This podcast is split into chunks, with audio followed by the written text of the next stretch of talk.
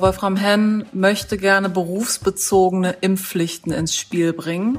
Vor allen Dingen sieht er das auf Lehrer und Erzieher gemünzt, weil Kinder unter zwölf nicht geimpft werden dürfen. Ein Mediziner aus dem Deutschen Ethikrat fordert die Impfpflicht für Lehrerinnen und Lehrer. Das Land Nordrhein-Westfalen ist dagegen. Was es damit konkret auf sich hat, klären wir jetzt. Rheinische Post Aufwacher. News aus NRW und dem Rest der Welt. Heute mit Wiebke Dumpe. Schön, dass ihr dabei seid. Und schon mal vorweg, wir freuen uns wahnsinnig, wenn ihr uns verratet, wie euch der Aufwacher gefällt. Das geht per Mail an aufwacher.rp-online.de oder ihr lasst uns zum Beispiel bei Apple Podcast eine Bewertung da. Und wir starten mit dem ersten Top-Thema. Die Impfreihenfolge ist gefallen. Termine bekommt man mittlerweile ziemlich unkompliziert oder braucht noch nicht mal einen, um sich gegen Corona impfen zu lassen. Und trotzdem muss da noch was kommen in Sachen Impfquote. Und da sind ja auch immer wieder Impfpflichten für bestimmte Berufsgruppen im Gespräch. Ein Mitglied des Deutschen Ethikrates hat jetzt die Impfpflicht für Lehrkräfte wieder ins Spiel gebracht. Kurzer Reminder, im Ethikrat, da sitzen Sachverständige, die sich damit befassen, welche Auswirkungen eine Entwicklung, in diesem Fall die Corona-Impfung, auf uns alle haben könnte. Aber was heißt das jetzt für Lehrerinnen und Lehrer in Nordrhein-Westfalen und ist eine Impfpflicht realistisch? Das besprechen wir jetzt mit Politikredakteurin Julia Radke. Hallo Julia, willkommen im Aufwacher. Hallo. Du hast mit Wolfram Henn vom Deutschen Ethikrat exklusiv gesprochen. Was genau fordert der denn? Wolfram Henn möchte gerne berufsbezogene Impfpflichten ins Spiel bringen. Also das heißt, vor allen Dingen sieht er das auf Lehrer und Erzieher gemünzt, also alle, die im Schulbetrieb und im Kita-Betrieb arbeiten, halt diejenigen, die jetzt gerade oder beziehungsweise nach den Ferien wieder mit der Gruppe zu tun haben, die einfach per se jetzt nicht geschützt werden kann, weil Kinder unter zwölf nicht geimpft werden dürfen. Weiß man denn genau, wie viele Lehrer bei uns tatsächlich schon geimpft sind? Ja, das ist so ein bisschen das Problem, dass diese Daten überhaupt nicht erhoben werden. Also hier wäre das Land NRW zuständig dafür. Da kann man jetzt einerseits sagen Datenschutz, andererseits würde es ja nur um die Berufszuordnung gehen. Das wird allerdings äh, bewusst nicht erhoben einzeln. Deswegen haben wir nur Schätzungen. Wir können nicht sagen, es gibt jetzt hier und die Statistik, so und so viel Prozent der Lehrkräfte sind geimpft. Das Ministerium für Gesundheit in NRW hat nur gesagt, dass definitiv jede Lehrkraft in NRW ein Angebot erhalten hat. Und vom Lehrerverband habe ich die Info, dass womöglich 70 Prozent eine Erstimpfung schon haben. Das schätzt der Sprecher vom Lehrerverband NRW und um die 40 Prozent sind schon durchgeimpft. Das sind aber wirklich nur Schätzwerte, kein Anspruch auf Vollständigkeit sozusagen. Wenn wir so generell über das Thema Impfpflicht reden, dann müssen wir das natürlich auch mal einordnen. Das ist ja schon ein sehr umstrittenes Thema. Was würdest du sagen, wie wahrscheinlich ist denn eigentlich so eine Impfpflicht? Also was sagt zum Beispiel unser NRW-Gesundheitsministerium dazu? Also Ändern müsste das Infektionsschutzgesetz der Bund, also auf Bundesebene. Deswegen wäre ja Jens Spahn und sein Ministerium zuständig, die ich auch angefragt habe. Die sind konkret nicht auf die Berufe eingegangen, haben aber gesagt, eine Impfpflicht ist ausgeschlossen. Also es hätte Jens Spahn auch oft genug betont. Und von daher ist das von ganz oben kein Thema. Und auf Landesebene hat man sich jetzt ähnlich geäußert, dass das nicht geplant ist und auch aus deren Sicht keinen Sinn machen würde. Sie wollen weiter darauf setzen, Werbung zu machen, noch mehr Werbung zu machen, in welcher Form auch immer, noch stärker, unkomplizierter zu werden, also quasi mal auch Impfangebote in der Stadt zu machen oder da, wo Leute halt sowieso äh, vermehrt hingehen. Man sollte da jetzt kreativ werden und, und die Angebotslage verstärken, aber verpflichten will man keinen. Okay, das heißt, das ist jetzt erstmal einfach nur eine Forderung, die dieser Wolfram Henn da in den Raum geworfen hat, sag ich mal. Was sagen eigentlich diejenigen, die das theoretisch betreffen würde, also die Lehrerinnen und Lehrer in NRW? Du hast gerade schon vom Lehrerverband NRW gesprochen. Hat der Verband da eine bestimmte Position? Ja, die sehen das auch kritisch. Da sollte man bei freiwilligen Impfungen bleiben, hat mir der Sprecher gesagt. Und es ist ja immer wieder der Vergleich zur Masernpflichtimpfung, die ja seit 1. März letzten Jahres gilt. Ähm, da gab es natürlich auch Gegner, das ist ähm, ehrlicherweise ein kleiner Prozentteil, die aber sehr laut sind, die auch gegen die Masernimpfung sind und so weiter. Der Vergleich hinkt aber wohl ein bisschen natürlich, weil die Masern sind eine durchgeforschte äh, Krankheit, die es Ewigkeiten gibt, wo das zum Standard gehört, dass man ja beim Kinderarzt die Impfung äh, machen lässt und dass jetzt auch Lehrer nachweisen müssen, dass sie als Kinder entweder die Masern hatten oder auch geimpft wurden, ähm, war da nur ein kleiner Schritt. Das ist halt jahrzehntelang wahrscheinlich schon erforscht. Und das haben wir beim Coronavirus, zumindest bei diesem Virus von Corona, Covid-19 halt noch nicht. Diese Langzeiterfahrung fehlt einfach. Und der Punkt, dass man jetzt nicht weiß, können Geimpfte nicht trotzdem eine Viruslast haben. Ähm, sogar viele Geimpfte in Israel sind ja mit der neuen Variante sogar infiziert. Und da ist es auch alles so ein bisschen, ja, unsicher, ne? Wie, wie viel Gefahr geht von Geimpften trotzdem noch aus? Also was bringt dann am Ende die Pflicht, wenn sie ja infektiös bleiben, zumindest zum kleinen Teil?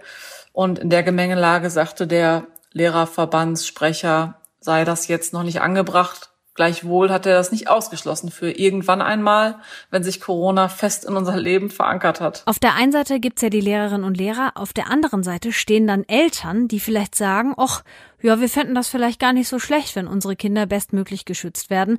Eine allgemeine Impfempfehlung für Kinder gibt es ja noch nicht. Was sagen denn Elternvertreter in NRW? Die sehen das genauso, also noch, noch kritischer als die Lehrer selbst. Ähm, zumindest der Elternverein NRW hält die Impfpflicht für völlig unangemessen. Also sie waren da sehr deutlich ähm, in der Formulierung, obwohl man ja denken müsste, oh, die Eltern haben wahnsinnig Angst um ihre Kinder und auch, dass sie es mit nach Hause schleppen. Aber trotzdem scheint es so, dass sie niemanden verpflichten wollen. Und ähm, ja, ich denke mal, das haben sie jetzt nicht gesagt, aber dass viele auch darauf hoffen, dass Kinder vielleicht auch bald einen Impfstoff bekommen. Okay, das heißt, als Fazit nehme ich mit, auch wenn ein Mitglied des Ethikrats so eine Impfpflicht für bestimmte Berufsgruppen fordert, ist das eigentlich aktuell eher unrealistisch, weil sie so oder so komplett vom Tisch ist, oder? Komplett vom Tisch würde ich jetzt nicht behaupten, zumindest nicht auf lange Sicht. Ah, okay. Aber aktuell ist es weder von Jens Spahn ein Thema noch äh, hier in NRW beim Landesgesundheitsministerium ähm, wollen sie da irgendwas dran ruckeln. Aber ich würde mal behaupten, wenn wir weiterhin mit Corona leben, wenn das ein Virus ist, der wie die Grippewelle ähm, saisonal auftritt, immer wieder, dann könnte da vielleicht auf lange Sicht auch eine Impfpflicht für bestimmte Berufsgruppen und auch in der Pflege zum Beispiel, nicht nur bei Lehrern, auch bei Pflegekräften, nochmal ein Thema sein. Also ich würde das noch nicht komplett abräumen, aber aktuell ist da nichts in Sicht. Danke, Julia Radke, für die Analyse. Ja, gerne. Für Kriminelle gibt es keine Grenzen, aber es gibt Polizeikräfte, die genau deshalb zusammenarbeiten. Im sogenannten Euregionalen Polizeilichen Informations- und Kooperationszentrum, kurz EPIC. Da sitzt eine Einheit aus niederländischen, deutschen und belgischen Polizeikräften, die gemeinsam gegen die organisierte Kriminalität im Grenzraum vorgehen. Es geht um Drogen, es geht um Schleuser und um Waffen und NRW-Chefreporter Christian Schwertfeger durfte exklusiv bei einem Besuch dieses Zentrums dabei sein. Wie das war, erzählt er jetzt im Aufwacher. Grüß dich, Christian. Hi, grüß dich. Also der Titel Euregionales Polizeiliches Informations- und Kooperationszentrum, der macht ja schon ganz schön was her. Wirklich geflasht hat dich das Gebäude, in dem die sitzen, aber nicht, ne? Ja, vom Aussehen her auf jeden Fall. Ne? Das ist ein ziemlich unscheinbares Polizeigebäude. Die Station ähm, befindet sich in Kerkrade auf niederländischer Seite, kurz hinter Aachen. Dort äh, sitzen insgesamt 28 Ermittler aus Belgien, Deutschland und den Niederlanden. Von deutscher Seite äh, sind zum Beispiel Polizisten des Polizeipräsidium Aachen dabei, der Bundespolizei und des Landeskriminalamtes. Du sagst 28, sind das jetzt viele oder wenige Mitarbeitende? Ja, es kann immer mehr sein. Ne? Also bei der Dimension äh, der Kriminalität könnten äh, dort deutlich äh, mehr Leute sicherlich sitzen. Aber man muss schon sagen, allein, dass es diese Einheit gibt, dass diese 28 Mitarbeiter äh, da wirklich Schreibtisch am Schreibtisch sitzen. Also man muss sich, da sitzt Belgier, da sitzen äh, Deutsche, da sitzen Niederländer quasi an einem Schreibtisch und können so auf dem kurzen Weg staatsrechtliche Fragen, wenn Anfragen aus Deutschland kommen, die normalerweise nach Belgien gehen würde und äh, deren Beantwortung ziemlich lange dauern würde, so auf dem kurzen Dienstweg äh, schnell abgeklärt, besprochen und bearbeitet werden. Man hört ja jetzt immer, dass die Kriminalität im Grenzraum auch zunimmt. Ein Problem sind zum Beispiel Drogen. Gib uns doch mal bitte einen Einblick, mit was die Polizisten da zu kämpfen haben. Ja, Drogen sind natürlich der absolute Klassiker dort in dem äh, Grenzbereich. Ne? Also das war seit jeher, äh, wird vor allen Dingen über die deutsch-niederländische Grenze werden äh, Drogen geschmuggelt. Von Kokain über Ecstasy bis hin zu Gras, Marihuana all solche Sachen. Das nimmt massiv zu. aber noch mehr zunehmen tun die Abfälle, also diese, äh, die bei der Produktion der Drogen entstehen. Okay, inwiefern? Man muss sich das so vorstellen, äh, gerade synthetische Drogen, äh, die werden da in illegalen äh, Labors äh, hergestellt und dabei werden enorme äh, Mengen an Abfällen auch produziert und die müssen irgendwo hin. Und äh, die Kriminellen, die kippen die einfach in die Landschaft und äh, neuerdings wohl auch graben die Löcher und kippen die dann im Wald in die Böden rein. Und äh, dadurch entsteht, da sagte man mir dort in dem Lagezentrum, ein erheblicher Umweltschaden. An diesen Stellen, wo sowas reingekippt wird, da erholt sich die Umwelt erst nach zehn Jahren wieder. Was genau macht den Grenzraum hier bei uns denn so attraktiv für die Kriminellen? Also gerade mit Blick auf den Drogenhandel zum Beispiel. Die Drogen, die werden in, normalerweise in Mexiko, in Kolumbien äh, produziert, gehen dann über Häfen in Brasilien über den Seeweg nach Rotterdam in Containern und werden dann in Autos etc., Busse, Bahnen verpackt und dann über die Grenzen äh, nach Deutschland gebracht und von Deutschland aus dann ganz nach ganz Europa. Ne? Deutschland, das ist so halt die Autobahn, die Drogenautobahn Richtung Europa. Da muss halt die Polizei wachsam sein, das ist sie auch und unheimlich viele Kontrollen durchführen, um, um es möglichst schwer zu machen. Weil man muss auch sagen, ich habe mit Ermittlern gesprochen, die sagen halt, wir sind alle froh, dass die Grenzen offen sind. Aber am meisten gefreut haben sich darüber die Kriminellen. Lass uns doch mal gerade versuchen, das mit der Zusammenarbeit noch ein bisschen anschaulicher zu machen. Als du da in diesem Zentrum warst, da wurde auch über Seriendiebstähle von Luxusautos gesprochen. Wie genau läuft die Arbeit der Ermittelnden dann ab? Sagen wir mal jetzt hier in Düsseldorf werden Porsche geklaut. Dabei handelt es sich häufig um Tätergruppierungen aus den Niederlanden oder auch aus Belgien. Die kommen hier hin, klauen die Autos, fahren die rüber in die Niederlande und bauen die dort auseinander. Dann werden die teilweise auch wieder in Einzelteile weiter verschifft. Jedenfalls, um diese Leute äh, habhaft zu werden, ist es unheimlich wichtig, dass die Polizei Hand in Hand arbeitet. Also, dass der deutsche Ermittler genau weiß, was der äh, niederländische Ermittler macht, dass da ein Vertrauensverhältnis ist. Also der kurze Dienstweg. Ne? Der deutsche Beamte weiß dann halt auch ganz genau, welchen Beamten er in Holland äh, für welches Problem ansprechen muss und muss nicht einen langen Umweg erst gehen. Okay, also man kann schon sagen, es ist wirklich ein Hand in Hand vor Ort. Wenn du das mal zusammenfasst, wie war dein persönlicher Eindruck insgesamt von dem Zentrum? Ich äh, war sehr beeindruckt. Ich äh, fand die Arbeitsweise, wie die Kollegen dort äh, zusammenarbeiten, sehr, sehr gut. Die Einrichtung ist äh, sinnvoll. Du sprach, hast anfangs angesprochen, 28 Mitarbeiter sind wenig sind auch vielleicht wenig. Personal ist aber immer eine Frage, aber sicherlich wäre es sicherlich schön, wenn diese Einheit erstens mal noch viel länger, noch auch deutlich länger bestehen würde. Ne? Also dass man, dass Deutschland, Holland und Belgien äh, daran festhalten wird und dass man diese Einheit vielleicht auch personell künftig noch weiter ausstatten wird. Christian Schwertfeger hat das Euregionale Polizeiliche Informations- und Kooperationszentrum im niederländischen Kerkrade besucht. Da arbeiten niederländische, belgische und deutsche Polizisten Hand in Hand gegen das organisierte Verbrechen. Danke Christian für den Einblick. Ich danke dir. Und alles Wichtige aus der Landeshauptstadt kommt jetzt von Antenne Düsseldorf. Hallo Wiebke. Wir schauen zurück auf das Wochenende. Da war wieder Randale in der Altstadt. Dann könnten einige Dinge für uns teurer werden, weil es wegen der Corona-Pandemie Lieferengpässe gibt. Und es gibt konkrete Umbaupläne für den Heinrich-Heine-Platz. In der Altstadt wird auch an den kommenden Wochenenden viel Polizei unterwegs sein. Das hat Polizeipräsident Norbert Wesseler angekündigt. Es könne nicht sein, dass einige wenige die Altstadt unattraktiv werden lassen. Der Hintergrund? Auch dieses Wochenende kam es wieder zu Randale. Wessler musste sich in den letzten Wochen harte Kritik anhören. Wegen ausufernder Krawalle an den Wochenenden hatte FDP-Politikerin Marie-Agnes Strack-Zimmermann sogar seine Ablösung gefordert. Lieferengpässe, Rohstoffknappheit und gestiegene Energie- und Frachtkosten. All das könnte dazu führen, dass vieles teurer wird. Der Grund? Container sind wegen der Corona-Krise teuer geworden und auch der Platz auf den Containerschiffen ist knapp. Laut der Düsseldorfer IHK gibt es Lieferverzögerungen bei Haushaltsgeräten oder Fahrrädern, aber auch die Bauwirtschaft sei betroffen. Für Produzenten und im Vertrieb seien die Preise gestiegen, teils sogar erheblich. Man müsse damit rechnen, dass diese Mehrkosten beim Verbraucher ankommen, heißt es. Wie soll der Heinrich-Heine-Platz in Zukunft aussehen?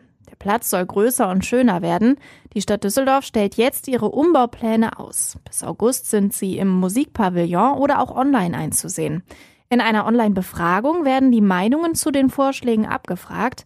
Die Ergebnisse sollen wieder in die weiteren Planungen mit einfließen. Bis zum Jahresende sollen sie in den politischen Gremien beschlossen werden. Mehr Nachrichten für und aus Düsseldorf stehen auf antennedüsseldorf.de und gibt es auch immer um halb bei uns im Radio.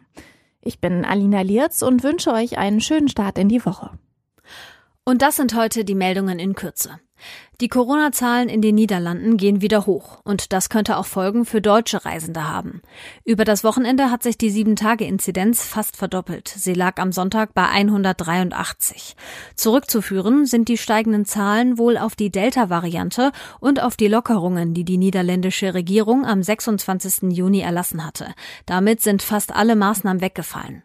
Noch gelten die Niederlande für Deutschland nicht als Risikogebiet, das könnte sich aber bald ändern. Das RKI stuft Länder ab einer Inzidenz von 50 als einfache Risikogebiete ein, ab einer Inzidenz von 200 als sogenannte Hochinzidenzgebiete. Dann gelten noch wieder schärfere Regeln. Wer Urlaub macht und nicht geimpft oder genesen ist, muss dann fünf Tage in Quarantäne. Das Landesgesundheitsministerium NRW startet heute die Woche des Impfens. Gesundheitsminister Laumann ruft dazu auf, dass Kreise und kreisfreie Städte Impfangebote dort machen, wo sich viele Menschen aufhalten, zum Beispiel in Einkaufsstraßen, im Shoppingcenter oder auf Sportplätzen. Außerdem können sich Impfwillige ab jetzt in allen Impfzentren in Nordrhein-Westfalen ohne Termin impfen lassen. Wer schon einen Termin hat, wird aber bevorzugt. Am Landgericht Bielefeld fällt heute das Urteil gegen einen Mann, der seine Schwägerin erschossen haben soll. Eigentlich habe er seine getrennt lebende Frau töten wollen, heißt es vom Gericht. Grund sei eine Trennung gewesen, die der 48-Jährige nicht akzeptieren wollte. Die Getötete soll sich schützend vor die Ehefrau des Mannes gestellt haben. Aus Wut habe der Mann dann auf sie geschossen. Ein Gutachter hat bei dem Mann eine psychische Störung festgestellt. Die Staatsanwaltschaft fordert wegen Mordes 13 Jahre Gefängnis und die Unterbringung in einer psychiatrischen Klinik. Kurzer Blick noch auf das Wetter. Der Tag startet heiter, später kommen ein paar Wolken dazu, aber es bleibt trocken. Maximal 28 Grad sind drin, in höheren Lagen 21. In der Nacht ist es dann bewölkt, im Süden sind auch Regen und Gewitter möglich. Morgen ist es stark bewölkt, zwischendurch auch mit Schauern. Im Süden müsst ihr wieder mit Gewittern und Starkregen rechnen. Im Nordosten von NRW bleibt es aber überwiegend trocken und sonnig bei Maxiwerten um die 26 Grad. Da wo es regnet, sind die Temperaturen ein bisschen niedriger, maximal 18 Grad sind drin drin. Das war der Aufwacher am Montag. Wiebke Dumpe ist mein Name und ich sage Tschüss, bis zum nächsten Mal. Mehr Nachrichten aus NRW gibt's jederzeit auf RP Online. rp-online.de